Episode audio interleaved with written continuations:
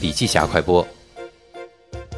七月二十二号晚上十点钟，华为员工交流平台新生社区上出现了一篇一点三万多字的长文，记录了今年五月份任正非在华为内部座谈会上的讲话，再度引起外界关注。现场有人提出，未来若有中国公司领导世界，一定非华为莫属。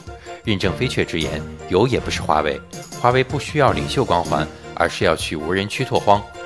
还有与会者评价，华为已经成功，任正非却一口否认，认为全世界六十八个战略高地，华为才进入了三五个，在很多发达国家也并未成为主流运营商，何来成功？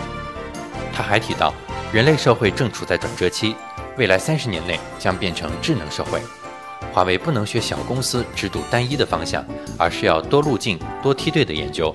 其中，沟通和团结就成了整场对话的高频词。任正非将其总结成：一杯咖啡吸收宇宙能量。华为要执行管道战略，开放合作，团结一切可以团结的力量，掌握不确定性。好了，更多内容请关注笔记侠微信公众账号。